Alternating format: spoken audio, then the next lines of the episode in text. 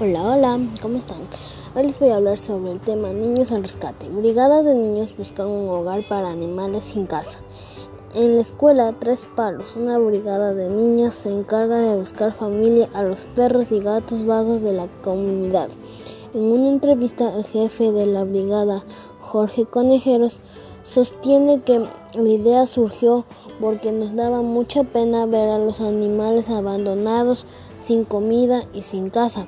Ellos, al igual que los seres humanos, tienen derechos a ser requeridos y protegidos. Para cumplir su objetivo, los niños han realizado una consulta en cada casa de sus vecinos y llevan un registro de los hogares que estarían dispuestos a recibir un animalito.